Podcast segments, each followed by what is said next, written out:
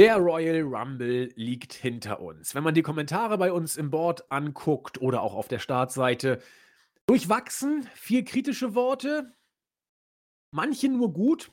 Wir haben da eine andere Auffassung zu. Wir werden da ausführlich drüber sprechen.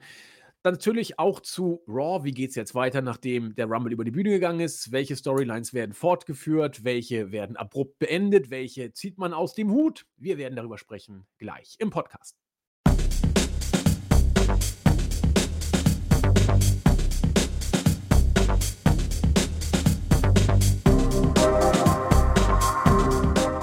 Einen wunderschönen guten Abend, liebe Wrestling-Infos, DE-Talk-Freunde und herzlich willkommen zu einer weiteren Ausgabe unseres Wochenrückblick-Formats hier bei Wrestling-Infos.de. Wir haben zwar überlegt, ob wir vielleicht schon am Montag eine ja, äh, zeitnah Review bringen, aber haben uns dann gesagt, ach, mir san mir, wir machen einfach den Wochenrückblick, verzwirbeln dann auch gleich die aktuelle Raw-Ausgabe mit dazu, gucken mal, was uns bei SmackDown erwartet und machen auch die Rumble-Review einfach als Bestandteil unseres Wochenrückblick-Formats. Insofern, was juckt uns, was die Welt macht. Wir machen einfach unser Ding und freuen uns, dass ihr wieder bei uns seid. Wir, das sind heute einmal natürlich der Christian, unser Chris aus Wien.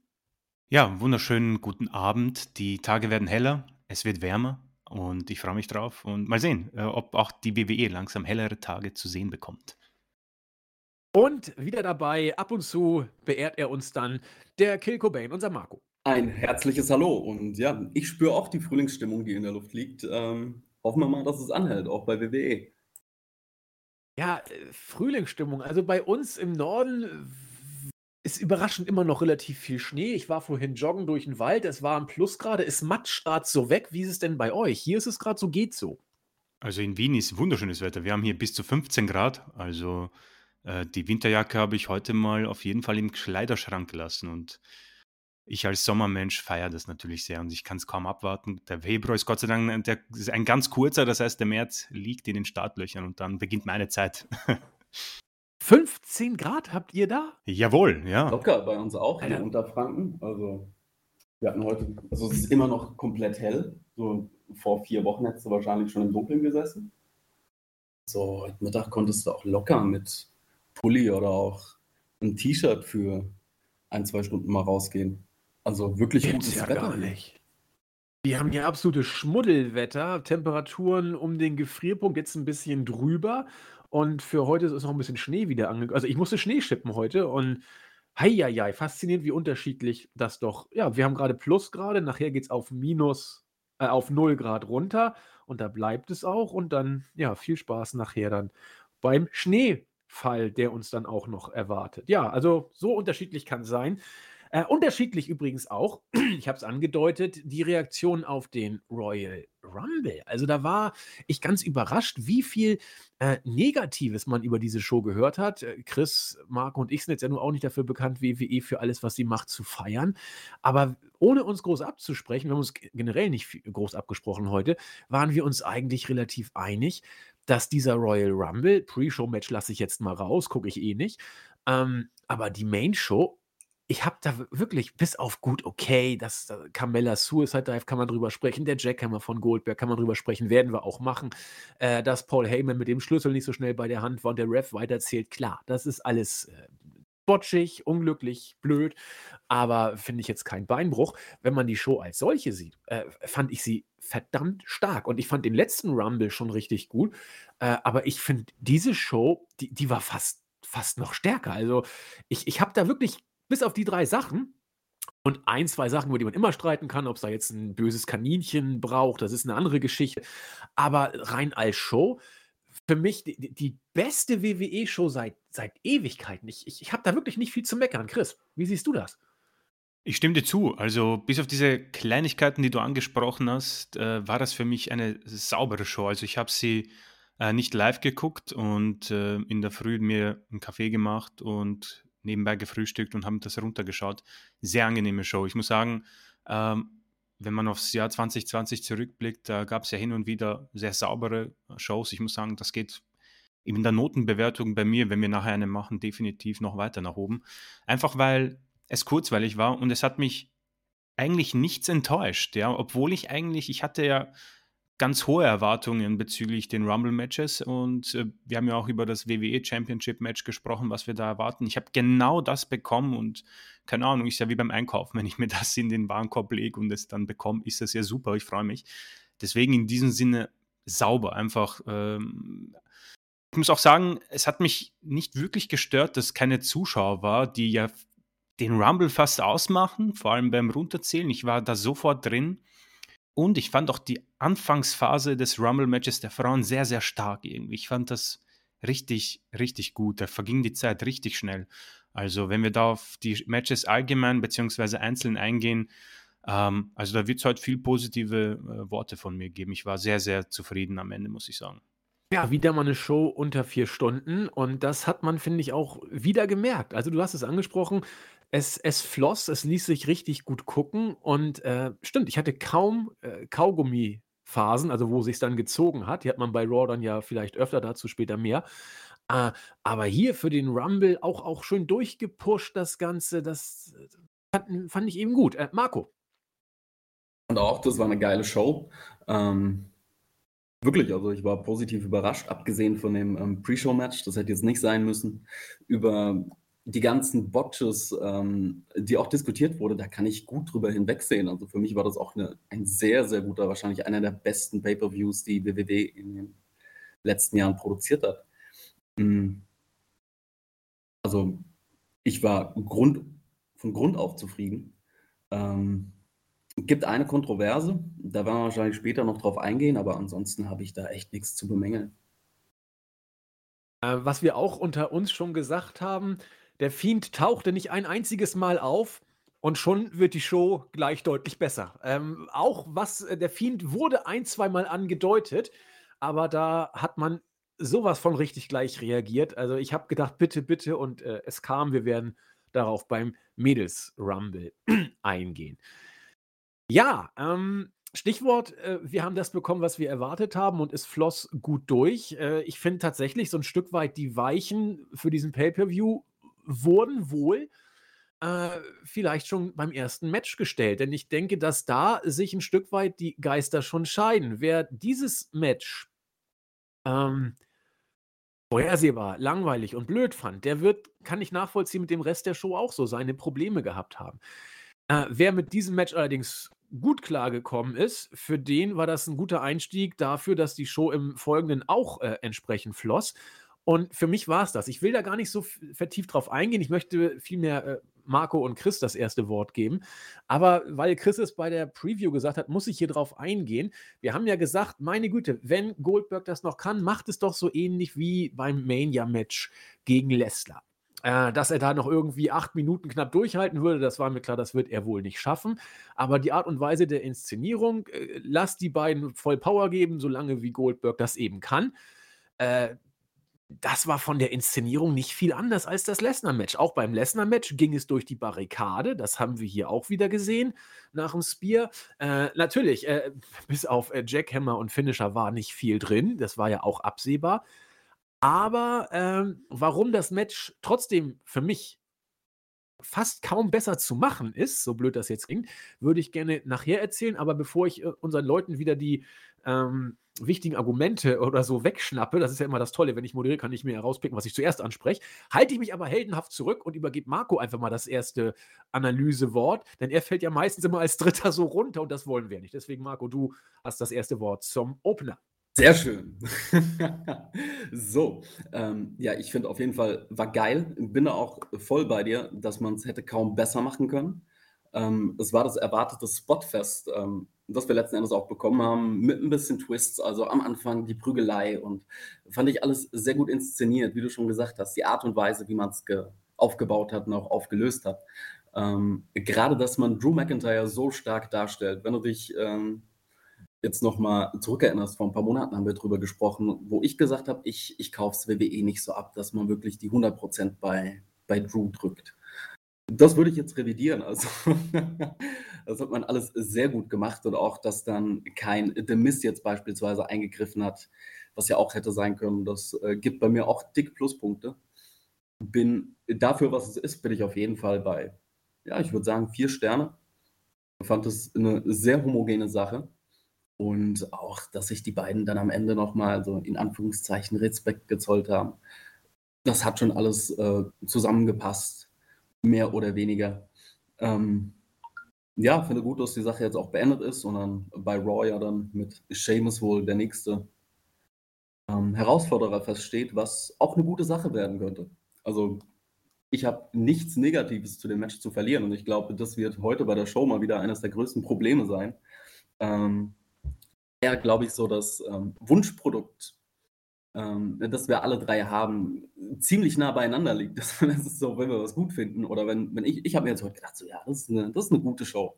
Aber ich wusste auch auf der anderen Seite, dass es euch gefallen wird und so haben wir heute wieder sehr viel Konsens und das ist, glaube ich, oft so die, die Schwierigkeit, die wir haben. Ja, also das Konsens ist eigentlich selten unser Problem, habe ich immer irgendwie das Gefühl. Und wenn wir mal Dissens haben, dann kriegen wir auch da einen Konsens raus. Äh, Chris. Äh, ja, also wir haben es in der Preview gesagt, also hätte ich das Match malen müssen, ich hätte es genauso gemalt. Also äh, du kannst diesen Barrikadenspot in das Match selbst reinhauen oder als äh, quasi Angriff vor der Glocke, wie damals bei WrestleMania. Ich habe es mir so gewünscht, ich habe es so bekommen, weil einfach so blöd klingt, ich glaube, beide Superstars haben dadurch einfach ihre Stärken äh, bekommen, die sie zeigen dürfen. Und wir haben ja auch angesprochen, Drew McIntyre, ein Mann, der selten in seiner WWE Championship Karriere äh, oder Reign äh, ein Match führen musste. Also ein super Beispiel, glaube ich, hat Andy gebracht mit AJ Styles damals bei TLC. Und hier ist es so, da musst du halt nichts führen. Beide sagen einfach gut, Finisher, Finisher, äh, Jackhammer, Finisher und so weiter.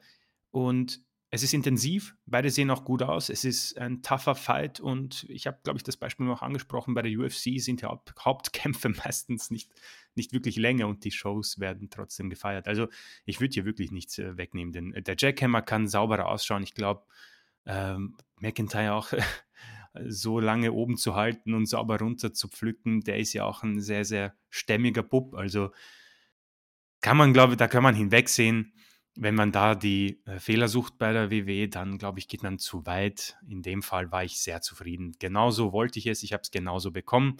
Goldberg, erstes Match abgehakt. Wahrscheinlich sehen wir ihn vielleicht bei WrestleMania, aber ich gehe mal eher davon aus, dass wir ihn vielleicht beim SummerSlam sehen. Ähm, ansonsten ähm, kann man das so machen. McIntyre, äh, Marco hat es angesprochen, die Regentschaft wird wirklich ernst genommen. Ich muss da auch langsam wieder vielleicht ein bisschen zurückrudern. Das sieht sauber aus. Ich habe neulich so eine Grafik gesehen, wer alles besiegt hat. Das sind wirklich ehrenhafte Namen dabei. Und auch dieser Randy Orton-Loss äh, hat wirklich nicht wehgetan im, im Nachhinein. Ja, hat sich den Gürtel zurückgeholt, verteidigt ihn hier gegen Goldberg. Das nächste ist Seamus, um jetzt vielleicht kurz Raw aufzunehmen. Ähm, hat man schön aufgebaut die letzten Wochen. Also da kann ich dagegen auch nichts sagen. Äh, ich freue mich drauf, weil das könnte so ein Match werden, dass, dass wir vielleicht mal sehen, was McIntyre führungstechnisch drauf hat, wenn Seamus die Rolle nicht übernimmt. Äh, wird wahrscheinlich so ein äh, Elimination Chamber oder Fast Lane oder was auch immer, Roadblock, wie auch immer die Pay-Views heißen, sein. Ähm, hat man eine schöne lange Fehde, das geht lang. Und man hat gesehen, dass McIntyre es wohl sehr emotional auffasst, dass er einen Bro-Kick fressen musste.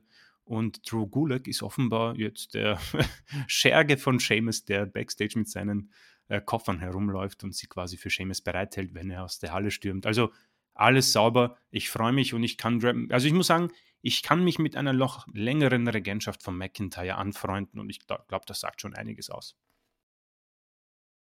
Ja, da bleibt dann für mich gar nicht mehr so viel äh, zu ergänzen, äh, möchte ich aber trotzdem versuchen. Einmal ist das äh, booking-technisch, finde ich, hier wie gemalt. Ähm, klar, man kann über die Personalie Gold bis ihn für viel Geld zurückzuholen und ihm die Titel nachzuschmeißen, wie es ja in der Vergangenheit dann doch ein paar Mal passiert ist. Klar, kann man drüber sprechen. Alter Mann und klaut den Jungs das Spotlight. Haben wir alle schon tausendmal gehört. Chris und ich haben schon im Vorfeld gesagt, dass wir äh, uns auf das Comeback ein Stück weit freuen, weil er ein bisschen Farbe reinbringt in die ganze Sache. Und wir wussten auch nicht, ob er nicht vielleicht sogar den Titel bekommt. Viel sprach dafür, dass man ihm den Titel sogar geben könnte, denn er hat ja noch einen weiteren Auftritt in diesem Jahr. und keiner weiß, äh, wie es weitergeht. Chris äh, geht Richtung SummerSlam. Ich glaube, dass er eher für die Saudis wieder eingesetzt wird, weil die da Bock drauf haben. Wenn nichts mit Saudi-Arabien ist, da wird man, glaube ich, relativ lange warten, um die Karte des zweiten Auftritts dann zu zücken. Und dann spricht natürlich viel für SummerSlam oder Survivor Series, in der Tat. Also muss man gucken, wie das dann mit Saudi-Arabien funktioniert oder nicht funktioniert. Aber du hast diesen Goldberg, wie gesagt, und unabhängig davon, ob man das gut oder schlecht findet, hat man zwei Einsätze pro Jahr mindestens mit ihm. Ähm, und dann musst du auch was draus machen. Du hast zwei Möglichkeiten. Entweder du gibst ihm den Titel und lässt ihn dann bei Mania äh, gegen ein Face den Titel verlieren. Das war ein Szenario, das wir überlegt oder angedacht haben. Äh, oder du machst es fast noch besser, weil weniger vorhersehbar. Du lässt ihn clean verlieren beim Rumble in einem Titelmatch gegen McIntyre. Und je länger ich über dieses Match nachgedacht habe, als es dann fertig war, äh, habe ich mir gesagt, man hätte es nicht besser machen können. Denn wenn du Goldberg hättest gewinnen lassen, dann hättest du ihn wieder als Champion bei Mania gehabt, wo alle gesagt hätten, schon wieder und langweilig. Und ja, klar, kann man ja auch nachvollziehen. Aber so hast du Goldberg so eingesetzt, wie es eigentlich ideal ist. Du hast ihn als, als ein Aufbaugegner von verdammt hohem Kaliber benutzt. Das muss man wohl so sehen. Ähm, Goldberg hat es ja auch sehr schön gesagt. McIntyre hat den Test bestanden. Und, und das ist booking-technisch, finde ich, so gut, dass Goldberg gesagt hat: Wollen wir mal gucken, Junge, ob du wirklich was drauf hast. Ich werde dir jetzt mal zeigen, was ich kann. Und Goldberg hat gemerkt: Oh, ich habe verloren. Äh, der Junge ist wohl einfach besser. Und das hat er dann auch mit dem Handshake. Auch, dass da irgendwie kein Nachgekarte kam oder so. Was soll der Scheiß? Das war genau so gut. Gott sei Dank auch keine Eingriffe von außen, kein Seamus, der da irgendwie rumgehüpft ist oder sowas. Das war einfach gut. Auch die Inszenierung Fand ich gut. Du hast Goldberg das machen lassen, äh, was er kann. Und man hat gemerkt, dass Goldberg sehr am Limit war. Der hat ordentlich gepumpt, der hat geschwitzt. Ja, klar, der ist über 50. Äh, Logo, aber der hat die Spears genommen, der hat äh, harte Moves genommen. Jackhammer hat da, wie gesagt, doch so ein bisschen Probleme im Moment. Aber äh, ich fand das richtig gut. Wenn also Sterne habe ich hier keine gegeben, weil mir das Match dann doch ein bisschen zu kurz war. Wenn man aber die ganze Inszenierung mit reinbringt, mit dem, was vor dem offiziellen Matchbeginn war, bin ich hier auch irgendwo bei, bei auf jeden Fall drei Sterne plus. Bei vier Sterne bin ich hier dann doch nicht, weil es dann doch ein bisschen eindimensional war für mich. Aber es war einfach großartig erzählt. Deswegen kann ich Marco schon nachvollziehen, äh, wie er auf diese äh, Sache gekommen ist. Insofern, äh, ich habe das Match gesehen und war geil, so, so musst du es machen und äh, fand es gut, hat mich gefreut. Äh, weiter geht's. McIntyre wird jetzt äh, bis zum Mond gepusht. Der hat ja wirklich das ganze Programm bekommen, was man so bekommen kann.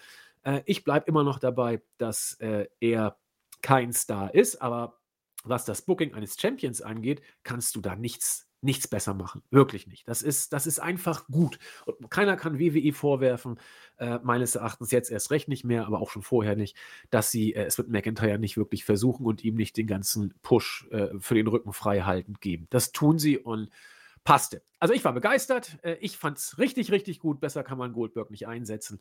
Und jeder, der das anders sieht, darf das natürlich tun, aber äh, mir fehlen so ein bisschen die Argumente, um das nachvollziehen zu können. Damit waren wir alle drei für den Rumble schon relativ happy. Ich weiß, also Chris und ich haben es äh, am nächsten Tag geguckt. Ich weiß nicht, Marco, hast, du hast es live geguckt, ne? Du warst doch sogar aktiv äh, dabei bei uns, ne? Mit dem Ja, Schreiben korrekt. Ich habe ähm, mit tatkräftiger Unterstützung vom Julian und vom Max den Bericht runtergerissen.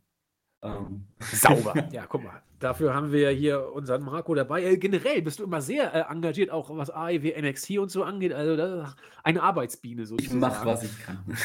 er macht, was er kann. Und hat er sich ja auch die Podcasts dann redlich verdient, sozusagen. Ja, äh, und dann war ich mal gespannt. Ich dachte, also entweder packst du jetzt die, den, den Rumble der Mädels gleich hinten ran äh, oder du riskierst was. Und sie haben was riskiert. Sie haben äh, Banks gegen Carmella äh, gesetzt, wo wir ja auch schon beim ersten Match äh, positiv überrascht waren, allen voran ich. Äh, jetzt haben sie die Neuauflage gemacht, über SmackDown gut, äh, sag ich mal, inszeniert, dass man erst dann äh, über Reggie dann zum Titelkampf gekommen ist von Seiten Carmellas und nun hatten wir das Rematch hier wieder beim Royal Rumble und äh, wieder mal halte ich mich zurück und frage jetzt mal zuerst den Chris.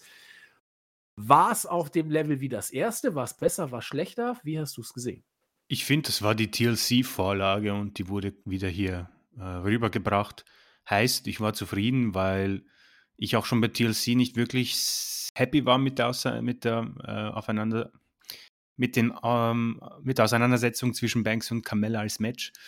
Ähm, ich persönlich bin irgendwie, noch, ich, ich, ich komme mit Carmella so mit dem Charakter und als äh, Performerin nicht so klar. Ich finde, da sind zu viele, äh, zu viele Grenzen vom Talent drin. Ähm, aber sie hat hier, wie bei TLC, vielleicht das Maximum rausgeholt. Also ich habe mich schon einmal geirrt, vielleicht ist da noch mehr drin. Aber ich muss sagen, für so eine Übergangsfehde für Sascha Banks absolut in Ordnung. Reggie haben wir auch schon gesprochen, macht seine Sache sehr gut, auch beim Rumble-Match, da werden wir drauf eingehen. Ähm, ja, ich glaube, der Suicide Dive wurde schon angesprochen, das sah äh, schlimm aus, heftig, aber offenbar alles gut gegangen. Was Sascha Banks angeht, solche Regentschaften als Champion brauchst du. Solche Matches, die dich quasi ja einfach auf die Pay-Per-View-Card bringen und dich nicht vergessen lassen. Also bei Asuka macht man das in letzter Zeit eher schlecht. Also da geht's das geht ein bisschen unter durch diese ganze äh, Bliss-Sache und der Magie und Charlotte und was auch immer und diese Tag Team-Gürtel-Geschichte.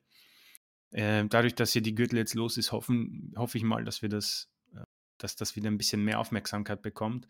Und äh, so hast du zehneinhalb Minuten. Ich muss sagen, ich war ein bisschen überrascht über die Matchzeit. Ich dachte, das ging etwas mehr. Ähm, deswegen vielleicht umso besser. Ähm, beziehungsweise vielleicht macht es das Match sogar besser dadurch. Ähm, ich war, wie gesagt, jetzt nicht, hat mich jetzt nicht, die beiden haben das Wrestling jetzt nicht neu erfunden, ganz klar, aber ich denke, es zeigt, dass Sasha Banks als Champion sehr gut ist und äh, solche Matches sie nicht zerstören, ja, und das ist sehr gut. Ähm, Carmella, ja, ich hätte beim Royal Rumble vielleicht mir ein bisschen mehr gewünscht, das war dann irgendwie komisch, aber ihre Aktionen hier, also die letzten beiden Matches, Pay-Per-View-Matches, können sich absolut zeigen lassen. Aber wie gesagt, ich glaube, da ist einfach eine, eine, Grenze in ihrem Talent, die es ihr, glaube ich, nicht erlauben wird, eine Rolle zu spielen, wie es quasi diese äh, Four Horsewomen gehabt haben. Also eine Becky Lynch oder eine Charlotte oder Banks oder Bailey ist sie für mich nicht, definitiv nicht. Aber für solche ähm, Mid-Card-Matches, also ich hätte kein Problem, wenn sie jetzt bei Elimination Chamber vielleicht noch ein Match bekommt, wie auch immer. Ähm, so schlecht war es nicht, deswegen äh, sauber. Auch hier der Faden geht weiter in der Show. Ähm, ich habe das bekommen, was ich erwartet und erhofft habe und deswegen äh, absolut in Ordnung. Deswegen äh, dreieinhalb Sterne würde ich hier auf jeden Fall zücken und das ist für Camella, sage ich mal, definitiv äh, eine super Ausbeute.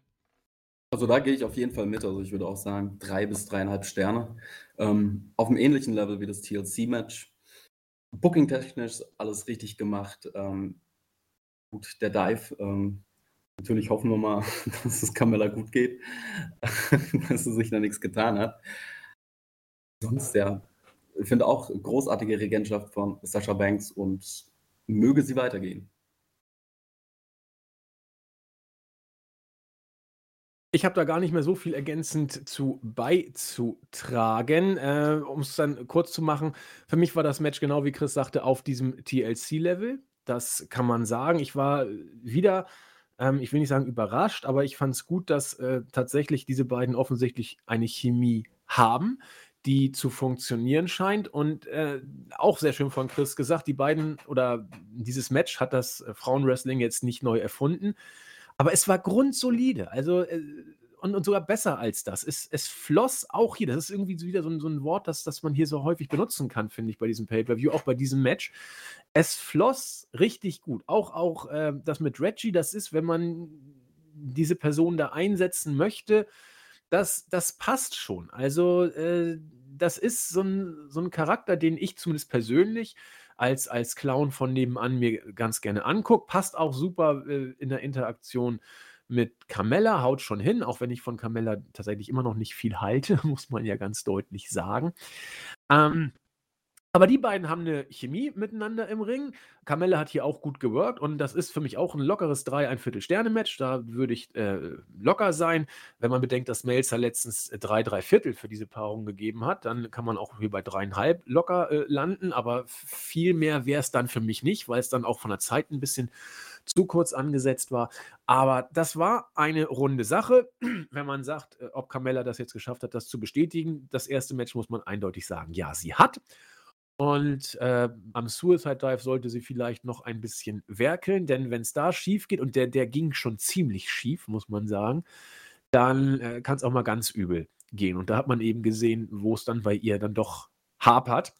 Aber am Ende schien ja alles gut zu sein. Äh, Banks gewinnt, vollkommen richtig so. Ihre Regentschaft passt, alles passt. Und äh, ja, auch beim zweiten Match war ich absolut immer noch auf Kurs.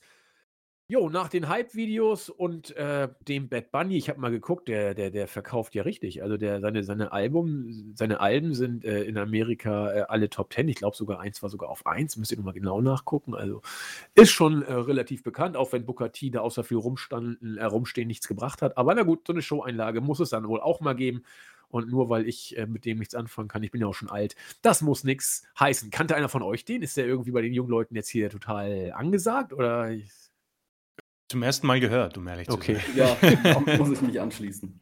Aber man muss So. sagen, der Dive, der war schon okay, ne?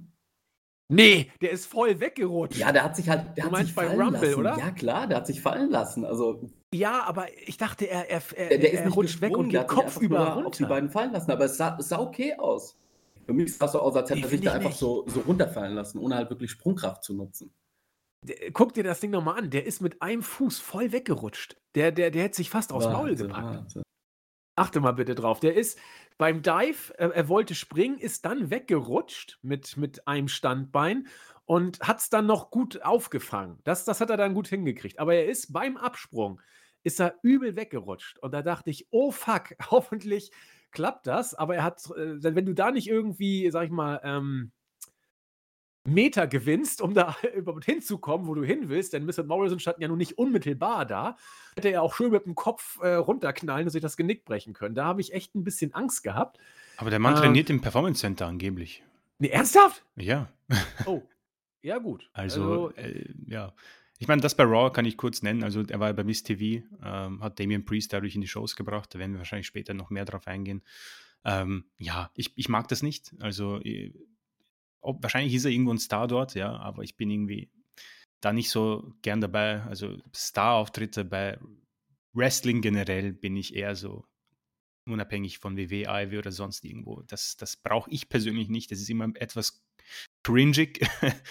Deswegen zucke ich da immer zusammen. Auch hier Bad Bunny hat alles ja halbwegs gut aus. Ich muss auch sagen, der, der, der Dive da oder was auch immer der zeigen wollte, der Crossbody, gab schon bessere, muss ich sagen. Deswegen ähm, ich, ist nicht meine Musik. Für alle, die die Musik mögen, absolut legitim, kein Problem. Aber wenn das jetzt nicht wirklich so ein Eminem ist oder so, weiß ich nicht, was der Mehrwert hier ist. Aber gut, sei es drum.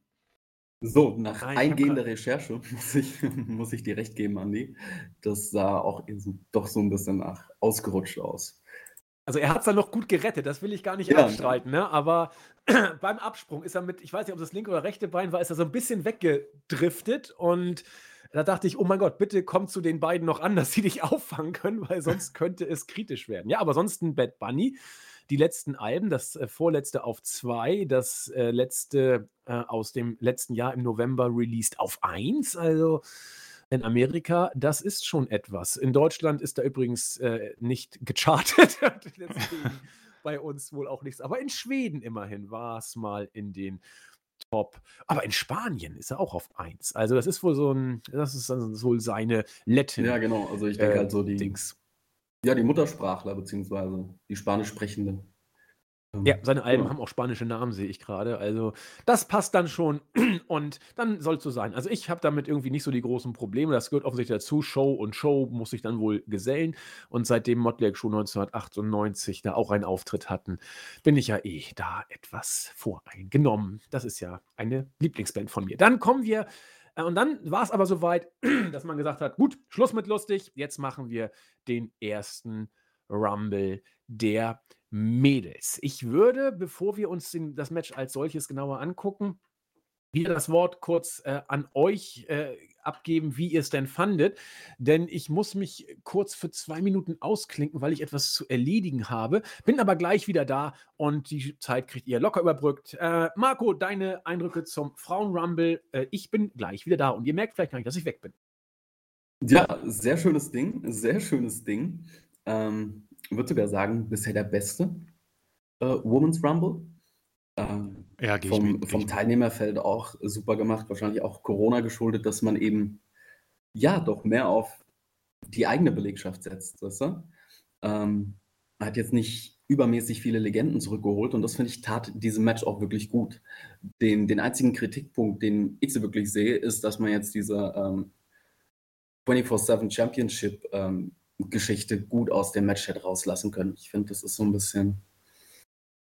Ja. Ja, äh, der Titel ist für mich sowieso ein Störfaktor. Ja, der, genau. ich finde, das hat so ein bisschen also. ins Lächerliche gezogen, was ähm, aber trotzdem interessanterweise aus, aus meiner Sicht zumindest dem, dem Match überhaupt keinen Ab, äh, Zacken abgebrochen hat. Ich finde auch die, die letzten beiden ähm, Überlebenden, in Anführungszeichen, mit ähm, Rhea Ripley und Bianca Belair vollkommen zurecht. Also da hätte gut und gerne auch Ripley gewinnen können. Ich denke, da macht man auf jeden Fall nichts falsch mit Bianca Belair, sie hier zu pushen, ihr das zu geben, wobei ich auch sogar vermutet hätte, dass man das auch vielleicht ja natürlich hinbekommen hätte durch, ähm, sage ich mal, den zweiten WrestleMania-Bildungsweg ne, über den Pay-per-View oder was weiß ich direkt stark im Main-Roster hätte präsentieren können, weil Bianca Belair wird seit Wochen wirklich, wirklich sehr gut gebuckt, muss man sagen, auf SmackDown-Seiten. Mhm. Oder wie, wie, siehst du das?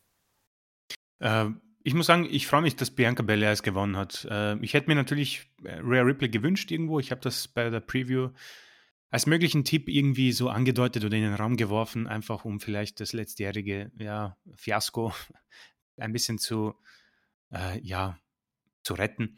Aber du hast es angesprochen, Bel Air wird wunderbar dargestellt. Äh, sie ist sehr athletisch, hat etwas äh, Einzigartiges, äh, Einzigartiges an sich und man, man, man kann es wunderschön, glaube ich, verpacken und sie zu einem Star machen, einem neuen. Ähm, ähm, insbesondere, weil wir jetzt ein bisschen in der. Okay, ich höre mich doppelt. Oh, pardon. Moment, das kriegen wir repariert. Jetzt müsste es besser sein.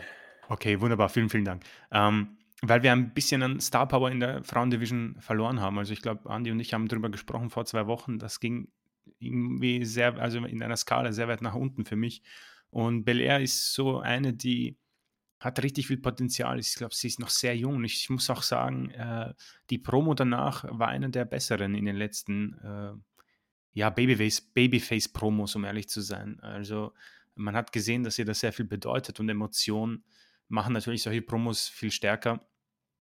Und ich, ich bin da hoffnungsvoll. Es ist natürlich die Frage, äh, wird sie dieses Rare Ripley Treatment bekommen? Ja, äh, was, wen, welchen Titel wählt sie? Also ich hoffe schon, dass das irgendwie äh, Sascha Banks wird, ja, äh, weil ich glaube, dass das von der Konstellation her mir am besten gefallen würde.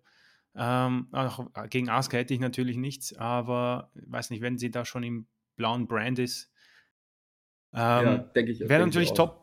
Ich glaube auch, ja, das ist wär, aktuell der größtmögliche Draw, den sie ähm, beziehen könnten mit den aktuellen Genau, Champions. ja, weil äh, Asuka ist für mich ein bisschen da untergegangen in den letzten Wochen und das ist für mich nicht mehr das Money-Match, welches es hätte werden können. Und die beiden werden super harmonieren und ja, weiß nicht, lass sie den Titel da gleich gewinnen. Also lass mal diese ganzen Shayna Baszler und Rhea Ripley Geschichten und versuchen ja endlich mal einen neuen Star zu, äh, aufzubauen, weil langsam geht das ein bisschen aus. Also sie haben das jetzt einigermaßen gestreckt mit Bailey und Sasha Banks und es wird an der Zeit, weil ich glaube, ja, ich meine, Becky hat es angedeutet bei Twitter, aber Andy und ich haben das schon angedeutet. Also so richtig Bock haben wir, glaube ich, beide nicht auf Becky. Uh, und Ronda, glaube ich, wird diesen WWE-Vertrag wohl demnächst auch nicht mehr unterschreiben. Deswegen, und über Charlotte, glaube ich, müssen wir uns auch nicht mehr unterhalten. Deswegen, äh, ich habe einfach Bock auf was Neues und ich glaube, dass sie, dass Bel Air einfach talenttechnisch richtig, richtig gut dazu passt und glaube, mit allen diesen Damen ein super Match auf die Beine stellen kann. Ähm, zum Match selber, glaube ich, kommen wir noch. Aber, äh, und da muss ich dem Marco recht geben, das ist für mich nach, also zumindest das beste Match der Frauen, äh, seit es der Rumble-Einführung gab. Ähm, weil einfach, und das hast du wunderbar gesagt, es wurde das eigene Talent gut und stark dargestellt. Also keine übermäßig vielen Legenden, die das Spotlight klauen. Ähm, und einfach gutes Wrestling in einem Rumble-Match, muss ich sagen. So die ersten weiß nicht, zehn Minuten dieses Rumbles fand ich so wrestlerisch stark, auch mit Bailey und Bel Air und ich weiß nicht, ich war da richtig happy damit, auch mit Rare Ripley. Ähm, dass Charlotte nach ihrer Eliminierung lacht, finde ich irgendwie komisch, aber okay. und sauber. Also ich muss sagen, ein toller, toller Rumble. Also wenn ich mich an den letztjährigen Frauen-Rumble erinnere, der war für mich ganz, ganz schlecht. Das hier war eine Top-Qualität. Wirklich, wirklich gut. Gehe ich komplett mit. Ich fand es auch ziemlich interessant, wie lange man die erste Elimination rausgezögert hat. Also man hat ja auch so, so ein bisschen da gesessen, dachte sich, okay, wann passiert es jetzt? Wann passiert es jetzt? Und das Wrestling, wie du gesagt hast, war ziemlich gut. Also vor allem für ein Rumble-Match. Fand ich auch wirklich sehr, sehr schön. Ähm, und was ich, glaube ich, noch erwähnen sollte, ist, also nach, nach dem Pre-Show-Match hatte ich ja wirklich schon wirklich Angst, dass ähm, Charlotte in den Rumble ähm, eingreift, was ja auch passiert ist, aber sie hat zum Glück nicht gewonnen. Also da hatte ich ja schon ein bisschen Angst, bisschen Angst. Umso mehr bin ich sehr erfreut über die letztendliche Siegerin. Ähm, dass, dass Charlotte nach dem Ausscheiden so gelacht hat, ist für mich absolut bezeichnend. Also, ich musste irgendwie ich dachte, ja klar, jetzt lacht sie, so nach dem Motto: „Warte, warte nur ein Weilchen, eure Karrieren kriege ich auch noch zerstört“, so nach dem Motto. Also, jetzt jetzt könnt ihr euch noch mal freuen, aber am Ende des Tages, äh, mache ich euch auch noch platt. Genauso wirkte dieses Lachen auf mich, denn bisher ist noch jeder an Charlotte gescheitert und schauen wir mal, wie es da weitergeht. Ja, der Rumble als solches. Ihr habt schon Bianca Belair ins Spiel gebracht. Äh, so jung ist sie gar nicht mehr. 31 hätte ich auch nicht äh, gedacht, dass sie dann doch schon so die 30 überschritten hat. Äh, ihr habt alles schon oder sehr viel schon gesagt. Äh, ich fand es durchaus äh, gut, Bailey und Naomi als 1 und 2 zu bringen. Das passt schon. Ich, äh, ich weiß gar nicht, was ich sagen soll. Ich, ich glaube, ich träume bald schon von Bailey. So, so cool finde ich mittlerweile äh, sie als Heel. Das ist rein äh, individuell, aber muss ja auch mal sein. Hätte ich nicht gedacht, dass Bailey bei mir derart mal wachsen würde, dass ich sie so cool finde, dass äh, ja, sie fast schon auf Daniel Bryan Sympathiewerte bei mir kommt. Aber das liegt alles im Auge des Betrachters. Äh, Naomi wieder da und äh, wunderbar, hat ja auch durchaus Akzente gesetzt. Die Geschichte mit Billy Kay kann man drüber streiten. Mich hat sie jetzt ehrlich gesagt nicht gestört, muss ich gestehen. Das äh, kann man lustig finden, kann man nicht lustig finden. Äh, das Match groß beeinflusst hat es sowieso nicht. Und äh, ich finde, sie macht das immer ganz süß. Also ich, ich finde, sie war auch mit den Iconics, diese kurze Wiedervereinigung, wo sie dann so ein bisschen gezögert hat, soll sie das jetzt machen oder nicht. Also ich finde, das passt schon. Äh, Bianca Belair, schon gesagt von euch, als Nummer 3 gekommen, sehr früh, was finde ich auch ein äh, Zeichen ist. Und wie ihr auch schon sagtet, das Wrestling war stellenweise gut, aber es floss, finde ich, einfach vor sich hin. Man hat auch die, die Entrances gut aufeinander abgestimmt, fand ich. Das, das war alles nicht äh, so zäh. Und im Vergleich zum letzten Jahr fand ich es auch deutlich besser. Die kurzen Allianzen da mit Jillian Hall und Billy Kay, Billy und Jilly, ja, okay, wer, wer Bock drauf hat, mag das machen.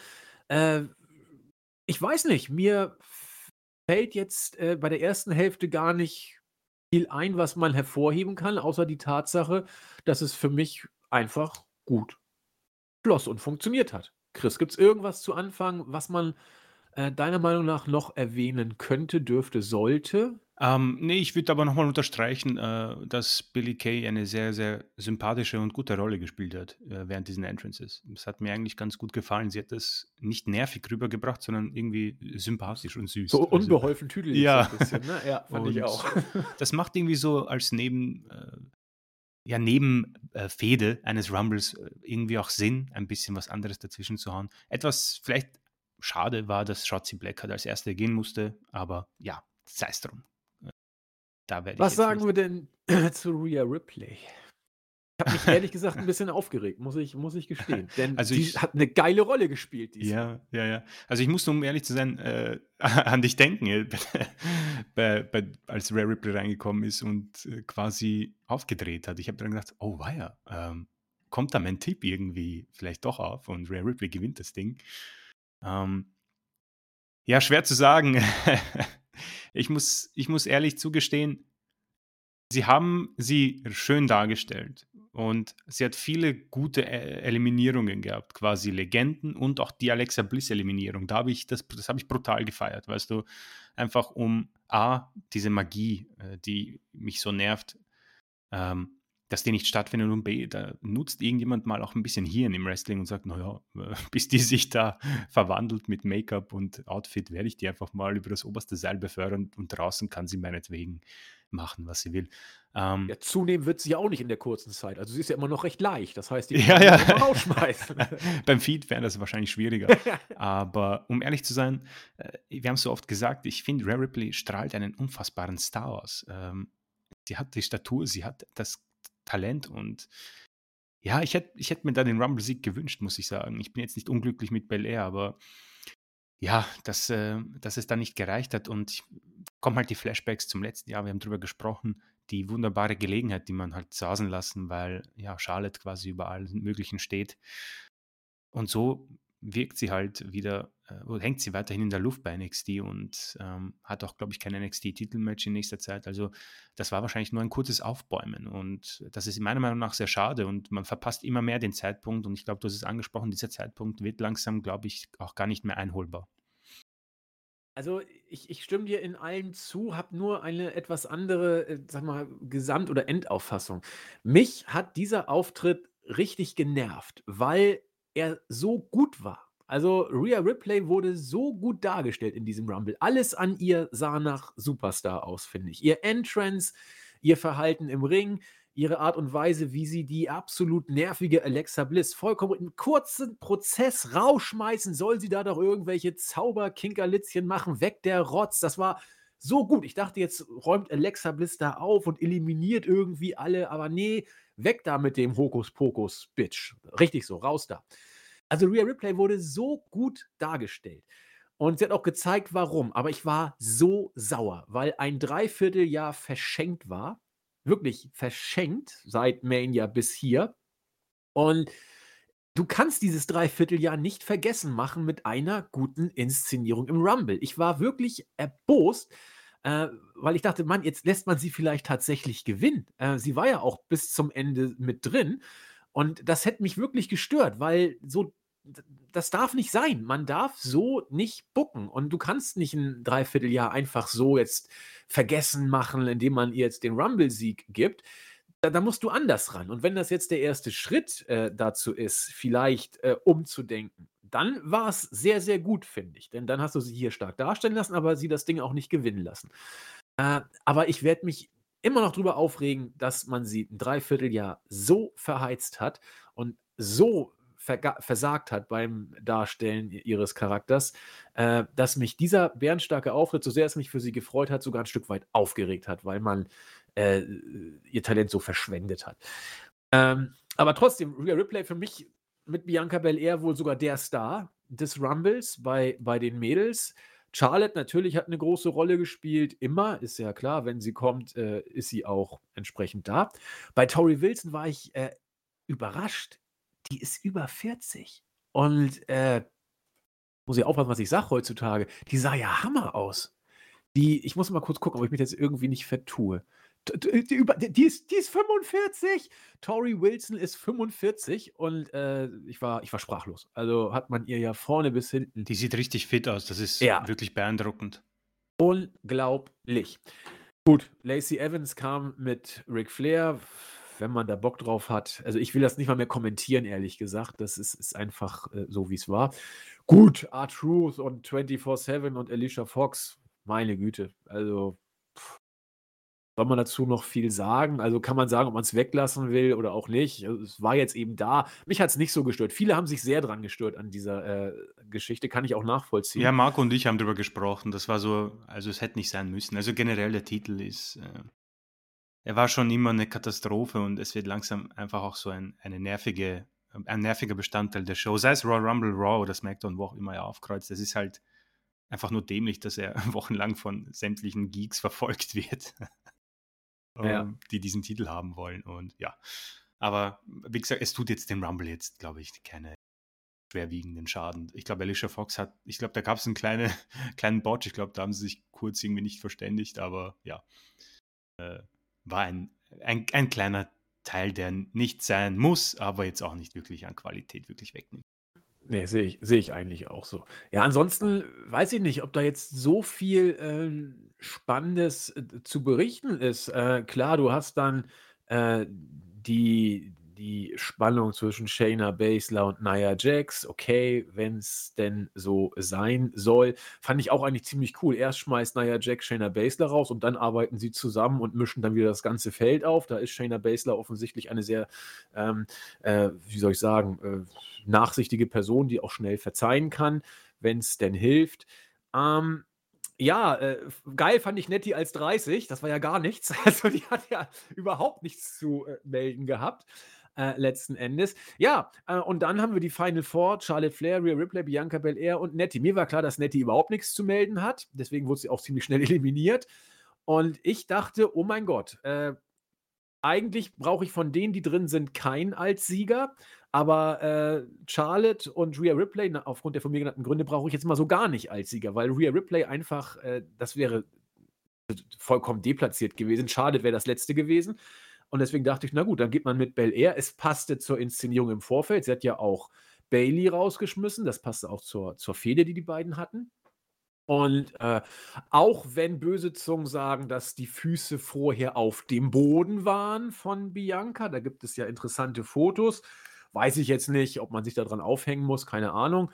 Ähm, ja, Runde Sache. Was habe ich vergessen? Was liegt euch noch unter den Nägeln? Ich möchte noch kurz einwerfen. Also ich glaube, seit WWE angefangen hat, diese ähm, Nummer 30 Spots durch allerlei möglichen ähm, Turniere oder Matches als Belohnung auszugeben, ist das mittlerweile so der erbärmlichste Spot, den du haben kannst. Also das ist ja nichts mehr. Da freust du dich nicht mehr drauf. Du, die 30, ach, ich, ich komme gar nicht mehr ins Reden. der Nummer 30 Spot ist aktuell so das, ja, bemitleidenswerteste. Also, den will doch keiner mehr haben, oder? Seien wir mal ehrlich. Ja, im Moment ist es der Geek-Spot, ja, das kann man, kann man sagen. Ja, es ist so ähnlich, es ist so ähnlich wie, ich meine, das kommt jetzt beim Men's Rumble, aber ich finde ja das super, wenn Michael Cole immer ausrastet. Ja, und Sigler jetzt mit seinem 22. Auftritt, was für ein Rekord. Ja, okay, er hat aber auch 22 Mal verloren. Also ich weiß nicht. Ähm, und auch Kane immer, oh Mann, wie soll man denn den eliminieren? Er ist ja so groß und schwer.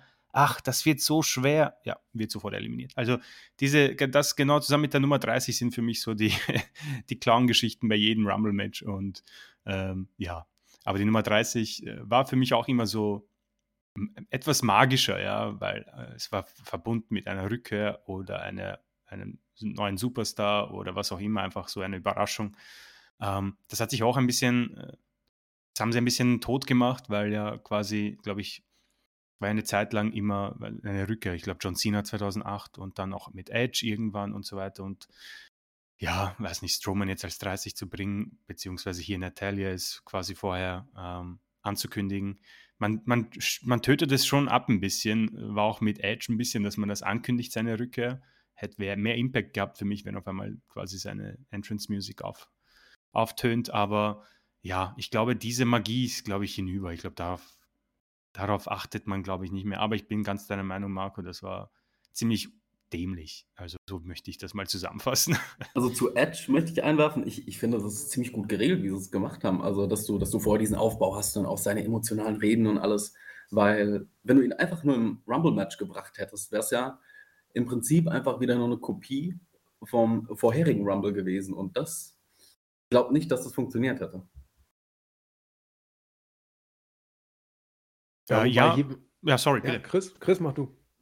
Äh, ja, ich meine, das, das habe ich auch ähm, äh, angesprochen bei der Preview, beziehungsweise habe das irgendwo gelesen. Aber irgendwie denke ich mir, der Mann hat seit Mai gefehlt. Ich glaube, das hätte einen ganz schönen äh, Moment gehabt für alle Zuschauer daheim, wenn auf einmal seine Musik wieder auf, auf, auftönt, gleich als Nummer 1 oder 2. Ich glaube, da, das habe ich auch nicht verstanden. Ich glaube, das war ja umgekehrt eigentlich. Aber dazu kommen wir, glaube ich, noch. Also, weil Orton war als 1, glaube ich, angekündigt und Edge als 2. Ja, richtig. Ähm, aber ich verstehe auch diese Meinung natürlich. Er hat letztes Jahr diese unfassbare Rückkehr äh, gebracht. Wahrscheinlich jetzt weniger Impact gehabt. Für mich persönlich hätte ich es dann doch als Überraschung gemacht. Aber du hast schon recht, die, ähm, die Promo habe ich auch selbst als unfassbar gut bezeichnet bei der äh, letztwöchigen Aufnahme, deswegen absolut legitim. Ja, und wie es jetzt weitergeht, müssen wir dann mal verfolgen, was unsere gute Bianca Belair macht. Aber das wird ja dann Freitag bei SmackDown, denke ich mal, zumindest etwas angedeutet. Mal gucken, ob man das mit dem Fuß auf dem Boden äh, aufnimmt. Ich glaube nicht. Und dann lassen wir uns mal überraschen. Okay, dann lassen wir auch mal die Tatsache unerwähnt, dass der 24-7-Gürtel mal hier, mal da hin und her gewechselt ist und kommen zum nächsten Match. Also Chris und ich haben gesagt, das ist keine gute Stipulation, Last Man Standing. Ich finde sie die langweiligste überhaupt. Äh, wir haben aber auch gesagt, wenn hier Hoffnung dafür besteht, dass etwas aus dieser Stipulation gemacht wird, dann liegt es an den Protagonisten Roman Reigns und insbesondere Kevin Owens. Und so habe ich mir das Match mal angeguckt. Und ich weiß jetzt nicht, wie ich es am besten sagen soll. Ähm, ich halte mich am besten gleich wieder zurück und übergebe an Marco. Aber eins möchte ich vorweg schickend sagen. Äh, es war jedenfalls für mich das beste Last Man Standing Match, das ich bisher gesehen habe. Und zwar deutlich. Marco. Ja, muss ich dir ähm, einmal mehr zustimmen. Also ich kann mich auch kaum an ein besseres ähm, Match der Art erinnern. War großartig inszeniert insgesamt die Storyline zwischen Kevin Owens und Roman Reigns gefällt mir sehr gut. Auch, dass man bisher so ein paar ähm, die Beteiligung von Adam Pierce, die ja ich auch anfangs ziemlich kritisch begutachtet habe oder auch ein bisschen witzlos fand, ähm, finde ich sehr gut ähm, aufgebröckelt. Und das Match an sich wirklich großartig. Also die ganzen Spots, ähm, die gebracht wurden, ähm, kann man auch gut in einem Highlight Reel verwenden. Einiges davon. Großartig erzähltes Match auch mit, es ging ja fast eine halbe Stunde, also knapp 25 Minuten und das sich aber trotzdem unglaublich äh, schauen lassen, ohne dass es wirklich gezogen ähm, dahergekommen ist. Wenn jetzt halt der Spot nicht gewesen wäre, wo der Referee aufhört zu zählen und ähm, das Ende, das doch dann sehr abrupt war, ja, ein kleiner Beigeschmack, aber ansonsten bin ich da auf jeden Fall fast bei fünf Sternen. Würde ich sagen, also so viereinhalb bis fünf kann man da locker geben. Sehr, sehr schön. Und ähm, ja, mal gucken, wie es dann mit Roman Reigns weitergeht. Ob er dann gegen Edge antritt oder wer denn dann auch der Gegner sein mag bei WrestleMania. Ja, da bin ich auch mal gespannt. Ähm, ja, Entschuldigung, Chris. Äh, ja, ich äh, werde hier auch ziemlich viel nachplappern, glaube ich. Also, ich habe mir gedacht, verdammt, jetzt haben die mich schon wieder eines Besseren belehrt, die beiden. Also, ich hätte jetzt nichts, nichts dagegen, wenn bei SmackDown Roman Reigns rauskommt und sagt, ja, ich habe noch nicht genug Free Stages of Hell bei Fastlane. Würde ich sagen, ja, passt, machen wir. äh, weil die beiden haben mich schon wieder äh, eines Besseren belehrt bezüglich dieser äh, Match-Ansetzung. Also, nach TLC sowas rauszuhauen und vor allem äh, ich meine nicht nur die Spots, aber ich muss sagen, nachdem dieser erste Big Spot kam von Owens, der da durch diese Tische äh, geknallt ist, äh, war ich so, oh, wow, ist jetzt schon vorbei. Äh, weil das ist halt meistens bei WWE so ein Big Spot, der ein Match entscheidet. Und dann liefern die solche krassen Sachen noch. Ähm, auch ein bisschen cool, diese ähm, Szenerie ich weiß nicht, was genau, wie man das, glaube ich, bezeichnen kann. War das eine zweite Halle noch da draußen, wo sie quasi mit dem Gabelstapler sich dann noch geprügelt haben? Das war echt interessant zu sehen. War auch ein Ring drinnen. Ähm, hat mich ein bisschen an diese äh, Deletion-Matches erinnert von Metadi. Ja, oder an ähm, dieses äh, Stadium-Match bei All Elite. Ah ja, ja Stadium Stampede ja, Film, genau. Ja, genau. Ähm, war, war wirklich nett. Äh, auch komisch, dass er, das fand ich ganz, ich weiß nicht, ob ihr das mitbekommen habt, da stand auf einmal der Money in the Bank Koffer von Miss auf einmal random herum. Ich dachte, hä, wird da jetzt irgendwie ein Spot da kommen? Ähm, und ja, nee, also Owens, ich muss sagen, der Mann ist sich echt so nicht zu schade. Muss auch, ich frage mich da, ob, die, ob seine Frau da zuschaut bei solchen äh, Spots. Also der bringt sich ja so um. Ähm, ihr habt den Ref-Spot äh, beziehungsweise den Handschellen-Spot auch angesprochen. Ja, ist doof gelaufen. Äh, wobei ich sagen muss, das Coole irgendwie, also mir persönlich hat das gefallen, als der Ref da bei 9 war, der erste, und Reigns da hilflos unten lag, habe ich mir gedacht, oh weia, was machst du jetzt? Wie willst du da rauskommen? Und dann nimmt er ihn sich einfach und knallt ihn da gegen die, äh, was auch immer das war, glaube ich, diese Lichtabdeckung oder von dem Titantron. Ähm, irgendwie fand ich das ganz cool, weil ich, ich habe das nicht so wirklich erwartet. Keine Ahnung, vielleicht bin ich hier ganz alleine. Und sonst, ja, die Matchqualität äh, wieder hier muss ich sagen, habe ich mehr bekommen, als ich erwartet habe, weil, keine Ahnung, ich erinnere mich am Anfang des Matches, glaube ich, der erste Faustschlag und der Ref zählt gleich mal bis sechs und ich so, oh nö, Mann, das halte ich nicht aus. Und dann habe ich immer mehr reingefunden und äh, habe auf die nächsten Aktionen gewartet und das Einzige, wie gesagt, ich habe nie wirklich an einen Titelwechsel geglaubt. Nie war ich auch nur ansatzweise überzeugt davon, dass dieser Titel wechselt und das hat es vielleicht ein bisschen abgenommen. Dies inklusive dem Handschellen-Spot nehmen es mir leider weg, dem Match 5 Sterne zu geben, auch wenn ich das sehr, sehr gern machen würde. Aber viereinhalb definitiv und dann kann man noch über mehr sprechen. Also ähm, bestes Match des Abends, würde ich sagen, in dieser Geschichte. Aber ich glaube, beim Royal Rumble ist es vielleicht ein bisschen noch schwierig, sowas zu bewerten. Also für mich auch bestes Match des Abends. Und wie du schon sagtest, du hast mehr bekommen, als du erwartet hast. Definitiv. Also ich habe von dem Match nicht viel erwartet, wusste zwar, wenn, dann die, so nach dem Motto, aber es ist eben Last Man Standing Match. Die Ansetzung hast du oft genug gehabt und äh, Owens wird eh nicht gewinnen. Aber anders als Chris habe ich es tatsächlich während des Matches dann zumindest für möglich gehalten. Also die haben es tatsächlich geschafft, ähm, dass man mich so weit hatte. Und zwar als äh, Reigns äh, angekettet war. Und zwar in einer Art und Weise, wie er zumindest nicht ohne weiteres schnell auf die Füße kommen konnte. Hat ja Owens auch sehr schlau angekettet. Deswegen dachte ich, Mensch, das könnte man jetzt so erzählen. So nach dem Motto, geil, jetzt auf jeden Fall ein Rematch, weil Reigns ja psychologisch, er hätte es aus eigener Kraft geschafft, aber er war eben gefesselt und so könnte man noch so ein Rematch versuchen, pseudo-entschuldigungsmäßig zu inszenieren. Äh, du hast ein Upset, warum nicht? Da habe ich es fast geglaubt. Aber als der Ref dann so blöd war und sich dann gegen, das ist auch ziemlich geil aus der Spot, wo er den Ref dagegen geballert hat. Ähm, aber äh, davon mal abgesehen, fand ich das, das Match so gut, ähm, weil es äh, A, intensiv geführt war, weil es B, großartig erzählt war, weil C, Kevin Owens so gut in dieser Matchgeschichte ist. Ich muss immer so ein bisschen ähm, wenn man sich die, die Autobiografie von Mick Foley durchliest, Have a Nice Day, ich sehe da so viele Parallelen zu, zu Kevin Owens auch. Äh, privat beides offensichtlich absolute Familienmenschen und äh, wie du sagtest, ob da seine Frau wohl zuguckt. Die äh, Frau von Mick Foley war da auch immer sehr äh, zwiegespalten und äh, gerade Kevin Owens, der ja auch so, so abgöttisch seine Kinder wohl lieben soll, äh, wenn du das als Familienvater machst und deine Frau guckt das an und, das sind ja keine Spots irgendwie mal, so, wo du einfach nur durch den Tisch gehst, also nur in Anführungszeichen, ist ja auch schon ein krasser Spot, sondern dann nimmst du solche Spots, wo du von der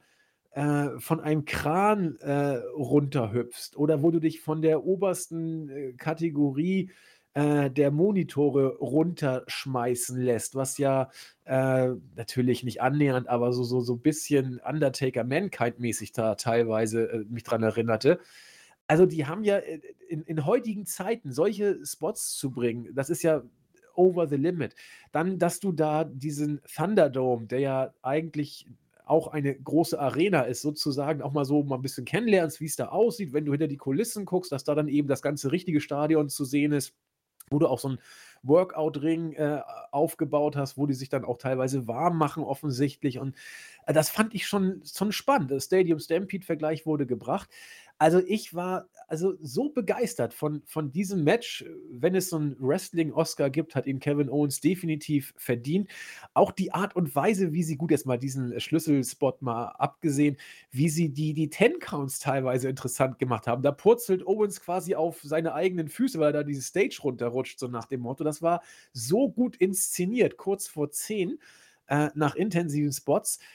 Also, das das Match ist, äh, wirklich so großartig. Ich bin hier, also 4,5 locker, also 4, 3 Viertel. Ich, ich würde nicht mal gegen 5 mich sträuben, weil du aus der Stipulation schlicht nicht mehr rausholen kannst. Das ist, es war am Limit. Und, und wenn du es nochmal überpacen willst, dann bist du im Bereich, wo es too much ist, glaube ich schon. Das war aber, fand ich, an der Grenze, weil du weißt, dass Owens sowas kann. Äh, dass er das, glaube ich, auch einigermaßen einzuschätzen weiß. Und trotzdem ist er der Mick Foley der 2010er, 20er Jahre, der da hingeht, wo es richtig wehtut, wo auch kaum andere hingehen würden. Vielleicht noch ein Jeff Hardy, weil er eh nichts mehr merkt, so nach dem Motto. Aber bei Owens wirkt das alles noch so, dass er es unter Kontrolle hat, dass er weiß, was er seinem Körper wohl zumuten kann. Ist natürlich auch immer nur eine Prognose. Aber ich glaube, du kannst solche Matches nicht machen als so, auch weil die Booking-Geschichte so passte. Reigns darf nicht verlieren oder dürfte nicht verlieren. Und dann kriegst du es ab und zu hin, dass man dann mitfiebert, weil, oh, vielleicht, vielleicht ja doch. Und wenn du das hast, dieses vielleicht ja doch, dann, dann hast du den Zuschauer. Und mich hatten sie. Und äh, ich war geflasht. Also so ein gutes Match. Ähm, Für mich ein weiterer ja. Pluspunkt, dass ähm, es keine Eingriffe gab. Also ja. ich nehme jetzt Paul Heyman raus, aber ich fand es gut, dass die beiden quasi unter sich sich fertig gemacht haben, geprügelt haben. Ähm, und das ist für mich auch ein Pluspunkt irgendwie, keine Ahnung. Weil ich habe es auf jeden Fall erwartet und es hätte mich gestört irgendwie in dem Match auf jeden Fall. Deswegen ist es für mich noch ein weiterer Pluspunkt. Und ich hätte hier auch überhaupt nichts dagegen, fünf Sterne zu geben, ganz ehrlich, weil ein Last Man Standing Match wie dieses, muss ich sagen, gab es ewig nicht mehr. Ich muss sagen, bis, das ist lang her, wo, ich, wo mich ein Last Man Standing Match mitgenommen hat. Und ich kann jetzt auch kein Beispiel nehmen, nennen, muss ich sagen. Mir fällt auch keins ein. Äh, ja, also wie gesagt, Hammer-Geschichte. Für mich reicht es dann auch jetzt, aber die drei, äh, die beiden haben abgeliefert. In jedem Match, das sie gezeigt haben, haben sie es geschafft, nicht nur äh, die Erwartung zu erfüllen, sondern eigentlich immer noch einen draufzusetzen. Und das ist einfach jetzt für mich der äh, Schlusspunkt. Und äh, für mich reicht's, aber das habe ich auch schon vor den letzten beiden Matches gesagt. Mal schauen, was da passiert. Ich hätte es Owens so gegönnt. Ähm, das wäre mal, äh, es, es hätte ihn auch vielleicht beflügeln können. Also, weiß nicht, wenn es ein Match gibt, wo man mittendrin sagt, äh, wir ändern den Plan, wäre es vielleicht das gewesen. Es gibt immer so ein paar Matches, aber egal. Es ist, wie es ist und es bleibt ein großartiges Wrestling-Match. Und damit kommen wir auch schon zum Rumble der Männer. Edge und Orton kamen als Erste rein, das war ja klar. Und Edge macht endlich mal was, was äh, sinnvoll ist. Er wartet nicht ab, er lässt Orton nicht posieren, er greift ihn gleich an und die beiden geben sich aufs Mat von Anfang bis Ende. Sami Zayn macht alles richtig, er guckt sich das alles erstmal an. Er sieht ja immer abgewrackter aus, ne? Also muss man ja sagen. Finde ich total geil, dieses Gimmick. Ja, äh, hat dann trotzdem nachher den RKO von Orton gekriegt, obwohl er ihn nach Tatkräften unterstützt hat. Ja, Sami Zayn kam, Mustafa Ali kam auch dazu. Das Einzige, was von Retribution zu sehen war, Gott sei Dank. Und sind dann erstmal heelmäßig alle drei gegen eins Richtung Edge vorgegangen. Und da kam dann auch der äh, RKO gegen alle möglichen. Ich überlege gerade mal, der durch das Kommentatorenpult, ich überlege gerade, ging das Kommentatorenpult denn wirklich kaputt? Irgendwas blieb doch da ganz. Äh, ich glaube, das Pult Edge? ist heil geblieben, oder? Ja, glaube ich nämlich auch. Ne? Irgendwie sah das Pult heil aus nach dem DDT durch, das, durch das Kommentatorenpult. Das, das blieb nämlich stehen, meinte ich auch zu erinnern. Jo, Jeff Hardy kam dann äh, Edge zu Hilfe und Dolph Ziggler in seinem 534. Rumble Entrance äh, kam dann auch dazu. Ja, also ich auch hier, ich ich überlege gerade, so Nakamura Kalito hat mich sehr überrascht. Ich weiß nicht, was der für Bauchsteroide genommen hat, aber das sah ja unglaublich aus mit seiner Bauch oder war er nur gut Nur eingecremt? Was war da los? Genau. Ja, und dann wird Randy Orton, das war das war so schlecht. Aber auch das haben sie geil gelöst. Dann haben hat man Randy Orton backstage getragen und wir wussten, okay, dann wird er wohl gegen Ende noch eine Rolle spielen. Ja, ich überlege gerade, also keine großen Ereignisse, aber auch nichts, was äh, abgestunken ist. Ne? Xavier Woods, Big E haben sich dann irgendwie, was ist jetzt New Day und Big E? Sind die, weil die hängen ja doch Backstage-mäßig noch zusammen ab und so, ne? Was ist denn da jetzt Phase? Ich denke, die sind getrennt. Ja, die sind bei, also E ist noch bei SmackDown und Kofi und Woods sind bei Raw. Also, wenn sich die Möglichkeit ergibt, hängen sie so Backstage ab, aber halt WWE hat versucht, da den Cut zu ziehen ne, und zu sagen, okay, man pusht jetzt Big E als Singles-Wrestler bei SmackDown und die anderen beiden äh, machen mal schön Tag-Team-Geschichten bei Raw. Ich, ich muss sagen, ich finde das richtig schlecht. Ich glaube, äh, weil, ja, weil Andy hat das, der Andy hat mal gesagt, vollkommen richtig, jetzt willst du E stärken, aber du erinnerst die Fans halt immer daran, dass er Teil einer Gruppe ist, die eigentlich sich ständig über Dinge lustig macht und auch in diesem Outfit und alles.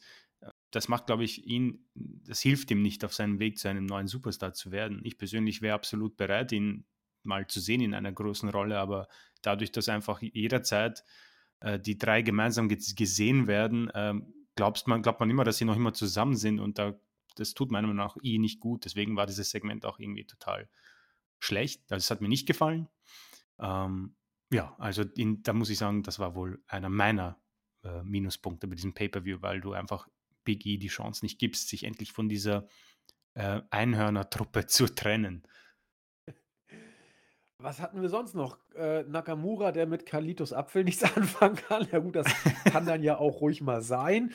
Äh, wenn ich jetzt hier so durchgehe, mir, mir fallen keine spektakulären Sachen irgendwie auf, aber äh, ich fand's richtig gut. Äh, naja. Damien Priest genau, Debüt im Main genau, Roster. Damien Okay. Priest, also der hat ja auch wirklich viel Holz geraspelt, möchte man sagen.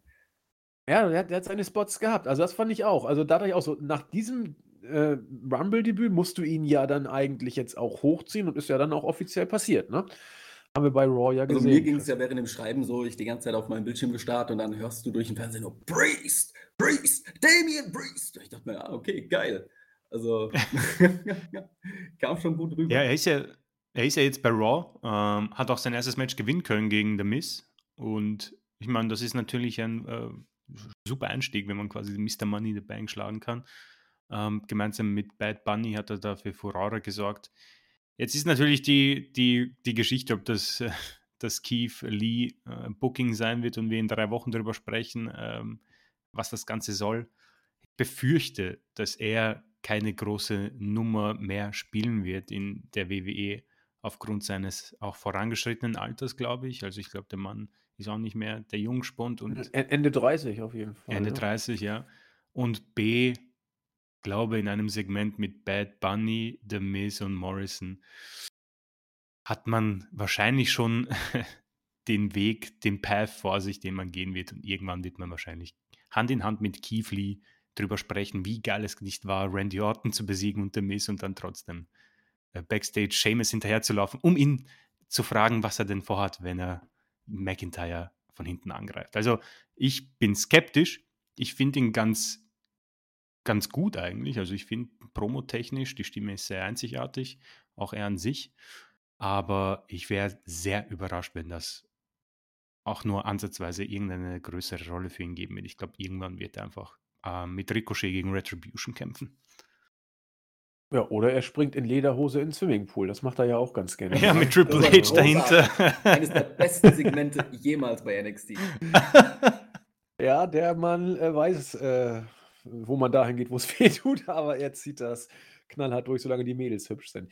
Ja, dann kam, fand ich eine interessante Phase. Ähm, alle, die dann jetzt kamen, haben irgendeine gewisse Rolle gespielt, an die man sich erinnert. Matt Riddle, fand ich, war überraschend stark äh, im Rumble, hat auch mit dem danach folgenden Daniel Bryan eine sehr geile äh, Chain-Wrestling-Szene, finde ich, nachher gehabt, die angedeutet hat, was da eventuell in einem Singles-Match von beiden zu erwarten ist. Ich fand die richtig gut anzugucken. Also diese Holes und, und, und Reversal und hier sah richtig geil aus. Ja, als Daniel Bryan kam, war für mich auch klar, dass er nicht gewinnen würde, weil er nämlich als einer der Favoriten angekündigt wurde. Und da war für mich klar, okay, das äh, wird dann wohl nichts und war wohl auch richtig so, letzten Endes. Und äh, Kane äh, hat wieder mal seine Rekorde etwas nach oben geschraubt, ist jetzt, glaube ich, immer noch der absolute Rekordteilnehmer und hat wieder zwei Eliminierungen hinzugefügt. Sein Bauch wird auch nicht kleiner, muss man sagen. Da spannt das Dämonenkostüm dann doch. Ähm, mit Daniel Bryan hat er ein bisschen geknuddelt, äh, um ihn dann danach gleich anzugreifen.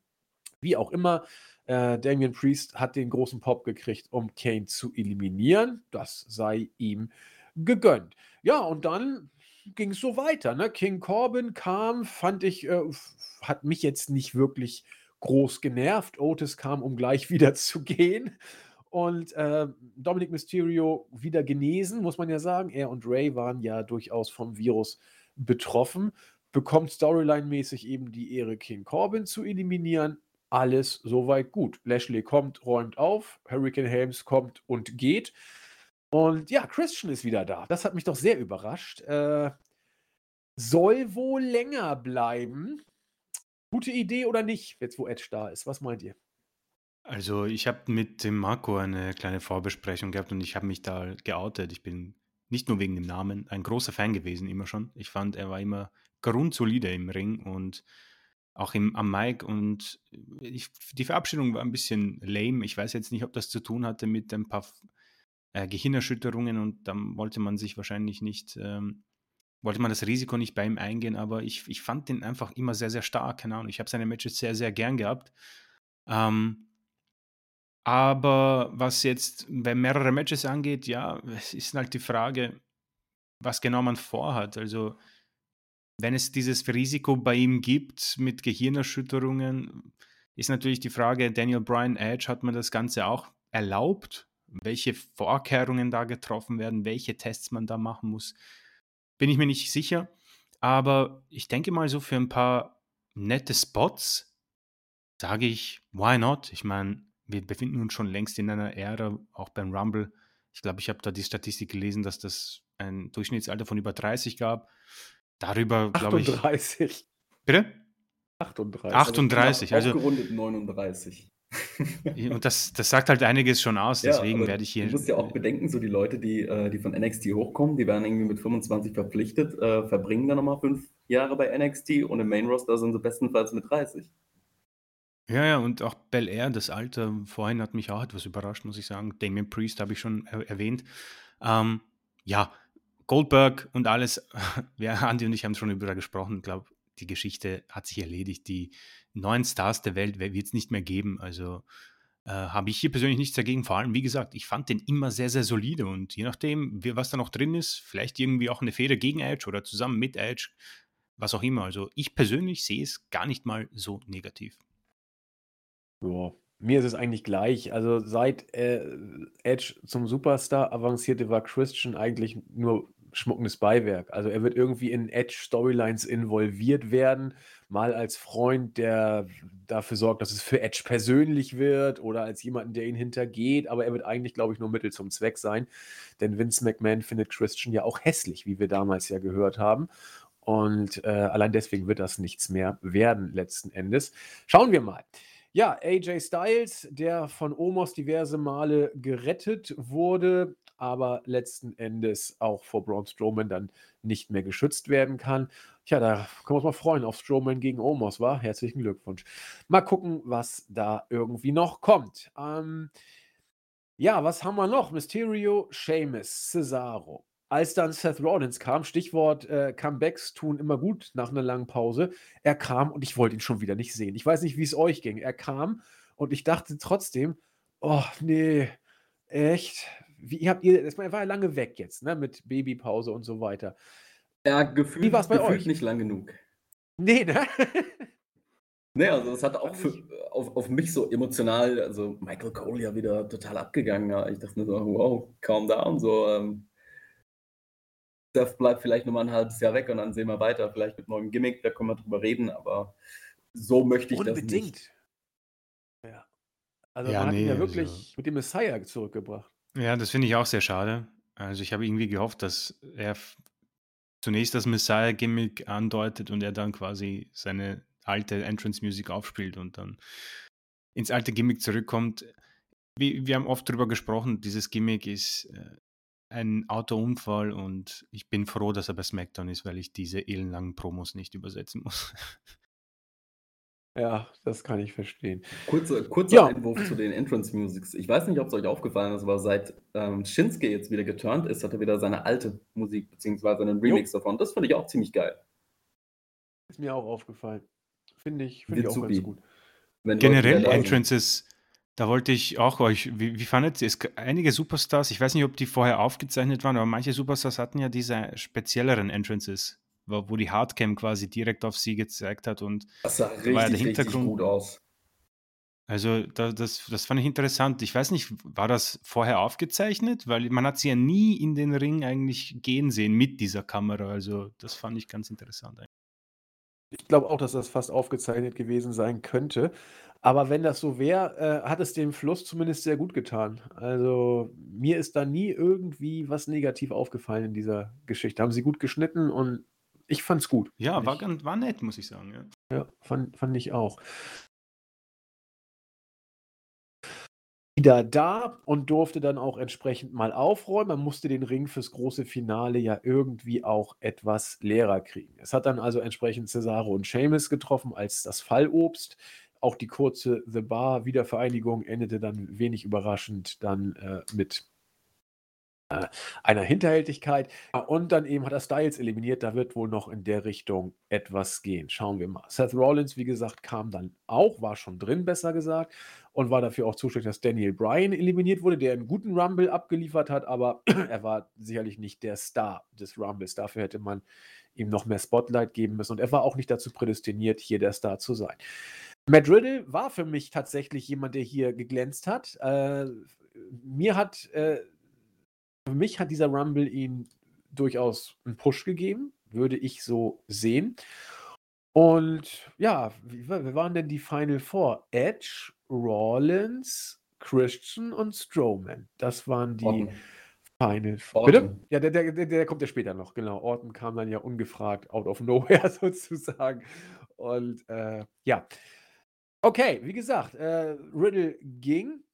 Dann auch interessant, dass Edge und Christian als Tag-Team dann Strowman eliminiert haben, der quasi kam, um zu gehen. Also keine acht Minuten nicht mal ganz war er im Ring. Auch nicht wirklich äh, wichtig. Ja, und dann die finale Phase, wo dann äh, Rollins zuerst äh, Christian eliminierte und dann Edge heldenhaft Rollins rausschmiss. Viele dachten, es wäre vorbei. Orton kam, wollte den RKO äh, ansetzen, aber er hat doch nicht funktioniert. Der RKO gegen Edge ging doch nicht durch. Habe Da- ich jetzt irgendwie falsche Da Erinnerung? bin ich mir nicht sicher. Also ich, ich glaube, der ging durch, aber Edge war halt sofort wieder auf den Beinen. Aber ich bin mir da jetzt auch nicht mehr sicher. Ich habe das irgendwie in Erinnerung, dass Ich- der durchging. Also, Guck mal bitte nach. Ich meine, er äh, ging durch Marco, und dann ging es wieder Keilerei und so sich. Und dann hat Edge äh, ein paar Moves gezeigt und Aber wie kannst du denn so schnell aus dem RKO wieder aufstehen, wo du normalerweise klinisch tot mindestens fünf Minuten liegen bleibst? Das, das habe ich jetzt nämlich gar nicht mehr so in Erinnerung. Ich weiß, dass Orton kam und einen ansetzen wollte. Und ich weiß jetzt nicht mehr zu meiner Schande, ob er durchging oder nicht, weil äh, lange hat es nicht mehr gedauert. Äh, das waren Sekunden Ja, ja, innerhalb ja. derer. äh, da war ich eben auch, das habe ich mir auch gedacht, weil ich bilde mir ein, der, der ging durch, der AKO. Aber dass man halt sofort dann ihn eliminieren kann, das war auch, ich meine, vielleicht kann man es auf die Beinverletzung schieben von Orten. Also im, im, im Live-Bericht steht auch, dass er ihm einen verpasst hat. Ähm, und ich weiß jetzt nur nicht, ob erfolgreich oder nur versucht. Ähm, deswegen bin ich ganz, weil eigentlich, du kannst doch den RKO nicht so schwächen. Also das wäre wär Hammer. Das ist ja so einer der geschütztesten Moves überhaupt, die die WWE äh, im Programm hat. Ja, der ist OP, der Move. Aber ich weiß nicht, ob der Marco jetzt äh, nachschaut. Äh, da können wir vielleicht ein bisschen überbrücken. Ähm, ich muss zu meiner Schande gestehen, äh, ich habe kurzzeitig geglaubt, dass Orton es holt, einfach nur, Ich auch. um äh, ihn mit Stone Cold quasi irgendwie äh, gleichzusetzen. Also irgendwie, ich hatte so das Gefühl und dann eine neue Fehde zu starten für WrestleMania. Also ich muss da sagen, ähm, ich habe wirklich an einen Orton-Sieg geglaubt, was gar nicht mal so schlecht ist. Du hast es vorhin angesprochen, wenn man da quasi ähm, in Zweifel kommt, wer gewinnt, weil ich war relativ schnell dann klar, als der, du hast es gesagt, als Daniel Bryan als haushoher Favorit äh, angekündigt wurde, war ich auch so, oh, okay, Edge. Ähm, und da habe ich kurz gesagt, oh, Orton? Auch was ich sagen muss, Orton, die Beinverletzung, die er gesellt hat, das war echt nicht schlecht gesellt, muss ich sagen, auch wenn ich das Ganze relativ schnell durchschaut habe. Aber es war, ich habe bisschen gezweifelt, ob da nicht wirklich irgendwie was schiefgegangen ist.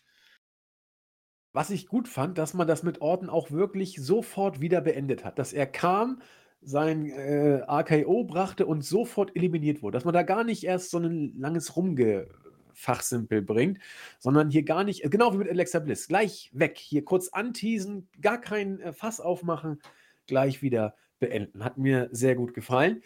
Und ich weiß nicht, Marco, hast du schon was gefunden?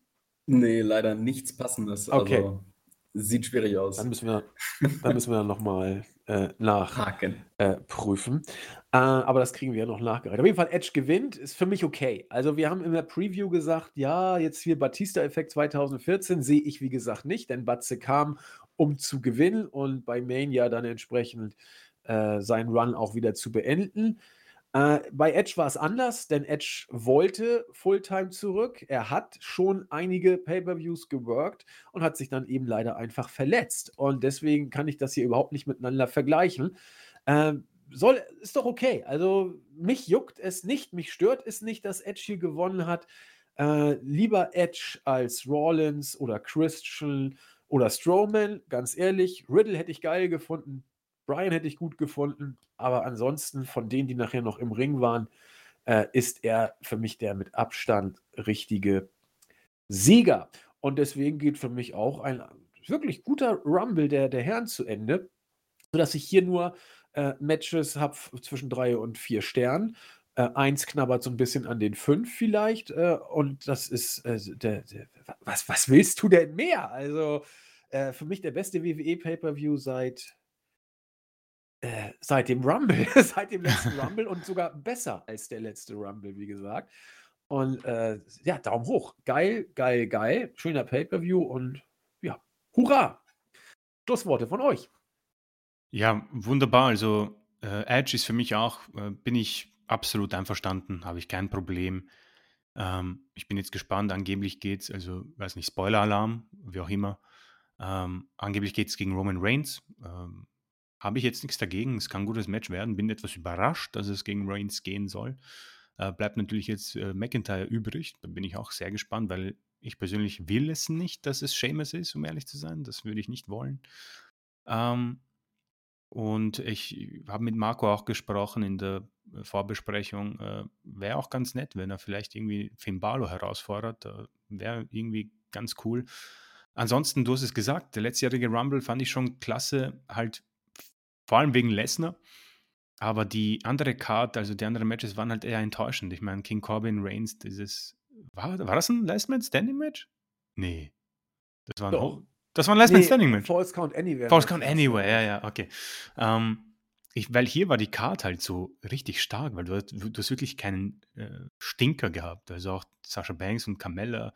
Du kannst das halt wunderbar durchgucken. Vor allem das WWE Championship Match, was kurz geht dann Banks und Carmella, die das sauber 10 Minuten durchkriegen und dann hast du halt dieses unfassbar geile Last Man Standing Match und die Damen, die den besten Rumble, glaube ich, äh, dieser Art äh, uns zeigen. Und bei den Männern, ich meine, wir sind jetzt durchgegangen, es gab halt nicht diese, auch, es hätte mich auch geärgert, genervt, irgendwie diese Kofi Kingston Spots. Ich meine, ich glaube, Naomi hat das gemacht, wo man irgendwie da mit den, ja, Bow, Feet, Need to Touch the Floor irgendwie das war dann auch sehr ausgeschlachtet, das habe ich alles nicht gebraucht und sie haben es wirklich da zurückgehalten. Und wie gesagt, man kann sich natürlich ein bisschen aufregen über ein viel zu altes Roster oder Teilnehmerfeld, aber keine Ahnung, ich glaube, diese Geschichte ist vor allem nach dem Peacock-Deal, den wir gesprochen haben, sowieso egal. Und ich muss hier wirklich unterm Strich sagen, sauberer Paper, der geht für mich ja mal an die 8 Punkte, 8,5 Punkte. Von 10. Ja, ich bin auch bei 8,5 äh, gelandet und wenn ich aufrunden müsste, dann weiß man ja, was da steht. Ähm, aber genau da bin ich auch 8,5, hätte ich auch gegeben. Und da wir keine 8,5 vergeben bei uns, habe ich tatsächlich 9 gegeben. Tatsächlich, geht ja nicht anders. Ne? Aber ich hätte 8,5 auch gegeben. Ja, Marco. unterschreibe ich voll. Also ähm, auch als ähm, bekennender Edge-Fan hat es mich natürlich gefreut. Ähm, finde es auch für ihn persönlich schön, so gerade nach der Vorgeschichte. Ähm, wobei man natürlich booking-technisch darüber streiten kann, ob es nicht beispielsweise für einen Keith Lee ähm, ja, mehr gebracht hätte. Ähm, der nicht mal da ja. war, ja. Traurigerweise. Ähm, Aber ich glaube, das liegt wegen Corona. Ich glaube, ja, Mia Yim, genau, genau. ich glaube, die sind liiert und aber ja. Ja, stimmt. Ja, solche Sachen halt, ne? Aber das ist wirklich mal wieder Gemeckere auf hohem Niveau, würde ich sagen. Ähm, was man vielleicht noch erwähnen sollte als Fun Fact, ähm, Vince war ja während der Show gar nicht anwesend, sondern ähm, die Exekutive wurde unter anderem von Triple H ähm, und ich kann hier gerade nochmal nachgucken. Ähm, Kevin Dunn übernommen, genau. Und ähm, ja, Bruce Pritchard halt ähm, für das Creative Team zuständig und die Rumbles wurden produziert. Kann ich auch nochmal gucken. Hier steht's. Ähm, der Frauen von Tyson Kidd, Adam Pierce und ähm, Abyss und Pat Buck. Und für die Männer waren es Shane McMahon, Jason Jordan und Jamie Noble. Also man sieht, der Laden läuft, wenn ähm, Vince nicht dabei ist. Übrigens im Hintergrund ist der Hund, der mit seinem Spielzeug spielt. Äh, das quietscht natürlich schön. nicht wundern. Ja, wir sind nah am Leben sozusagen mit der Review. Ja, vielen Dank äh, euch fürs Mitmachen und euch allen anderen fürs Zuhören. Wir schließen wie immer mit der Grußfraktion. Ich krall mir wieder die Startseite und ähm, der gute Chris übernimmt YouTube. Goldberg Army äh, gibt zu bedenken, dass der Super Bowl ja jetzt an diesem Sonntag mit 25.000 Zuschauern stattfindet. Warum dann nicht Anfang April auch? Ja, vollkommen richtig. Wir haben darüber schon auch gesprochen. Wir sind mittlerweile auch äh, nahezu 100% sicher, dass Vince das durchziehen wird. Wenn da nicht irgendwie noch etwas passiert, denn wenn der Super Bowl Zuschauer hat, dann wird Vince sich da natürlich nicht äh, zweimal bitten lassen. Äh, Daniel fragt, wo der Download-Link ist und unser äh, Gazza, unser Chris, herzlichen Dank fürs äh, Übernehmen des Schneidens, hat äh, das Ganze dann korrigiert. T&EY äh, oder A-Wrestling, weiß nicht, wie ich es ausspreche, ähm, hat angedeutet, dass Goldberg ja bestimmt zum dritten Mal in vier Jahren wieder den Titel gewinnt. Äh, da haben wir, ja Gott sei Dank, etwas anderes mittlerweile bekommen. Die Befürchtung hatten wir dann letzten Endes alle. Äh, Great Muta findet den Rumble nicht mehr so spannend, haut ihn nicht vom Hocker. Auch die Old Stars geben ihm nicht mehr so viel. Äh, er würde lieber neue Gesichter im Main Event pushen, wo auch viel Potenzial für wäre. Richtig ist es. Äh, aber wenn man sich den Rumble äh, einfach mal einfach so anschaut, bin ich mal gespannt, was du dazu sagen würdest. Wir fanden ihn ja auch überraschend gut. Ähm, The Phantom regt an, dass Goldberg vielleicht ja den Titel von McIntyre gewinnen könnte. Haben wir auch überlegt. Ist nun anders gekommen. Mich hier äh, sagt, dass er den Akzent von äh, Christian und mir jeweils ganz in Ordnung findet. Aber keiner von uns kommt an die Hörbuchstimme von Jens ran. Das äh, ist richtig, aber das ist auch nicht unser Ziel. Wir wollten einfach nur mal gucken, was äh, unser YouTube-User denn mit den Akzenten gemeint hat oder wen er damit gemeint hat. Ob Chris oder mich oder beide. Deswegen, vielleicht hat Chris ja äh, die Auflösung von den YouTube-Kommentaren. Was gibt's da denn? Ähm, ich glaube, die Auflösung gibt es da in dieser Woche nicht. Es gab einige Kommentare bezüglich dem Peacock-Deal. Ähm, und zwar beginne ich hier Simon Strickle, äh, der sich für den Podcast äh, bedankt. Er hört auch schon länger und fühlt sich immer super unterhalten. Ähm, Rick Razor schreibt, äh, kann mir nicht vorstellen, dass jemand sagt WWE und das ist eine geile Marke. das war nicht ziemlich. Gut. ja, aber scheint so zu sein. ja, offenbar. Nice. Aber, ähm, auch hier Thomas Weber, äh, hallo ihr zwei, danke für den unterhaltsamen Podcast, sehr, sehr gerne. Äh, auch wer mehr dazu lesen will, hat auch ein paar äh, mehr Ausführungen bezüglich Goldberg, dem Rumble preisgegeben.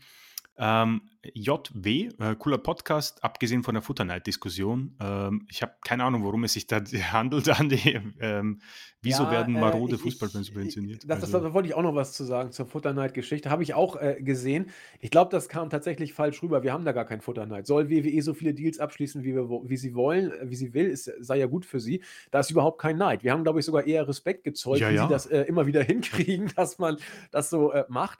Nee, also juckt mich nicht. Wenn damit irgendwie mit Bundesliga irgendwie irgendwas gemeint sei, das, äh, da haben wir uns, glaube ich, gar nicht richtig zu geäußert. Nee. Vielleicht noch bitte äh, Aufklärung, was damit genau gemeint war, weil wir haben da, glaube ich, kein Futterneid äh, äußern wollen und wenn das so gekommen ist, äh, sag mal, was du damit meinst, dann äußern wir uns da nochmal zu.